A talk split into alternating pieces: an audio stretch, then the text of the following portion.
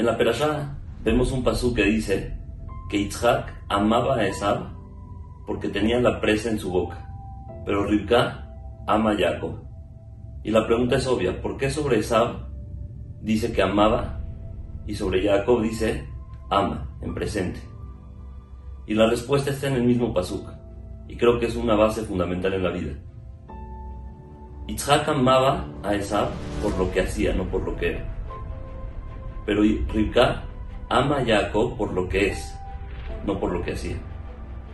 Y creo que esa es una regla fundamental en la vida. Te defines por lo que haces o te defines por quién eres, por lo que eres, por tu esencia.